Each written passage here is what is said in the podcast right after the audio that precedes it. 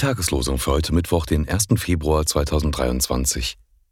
Kehrt um zu mir, spricht der Herr Zebaoth, so will ich zu euch umkehren. Sacharja 1, Vers 3.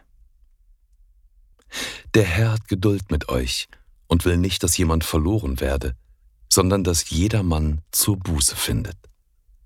2. Petrus 3, Vers 9. Der Monatsspruch für den Februar 2023. Sarah aber sagte, Gott ließ mich lachen. 1. Mose 21, Vers 6. Die Losungen werden herausgegeben von der Evangelischen Brüderunität Brüdergemeine.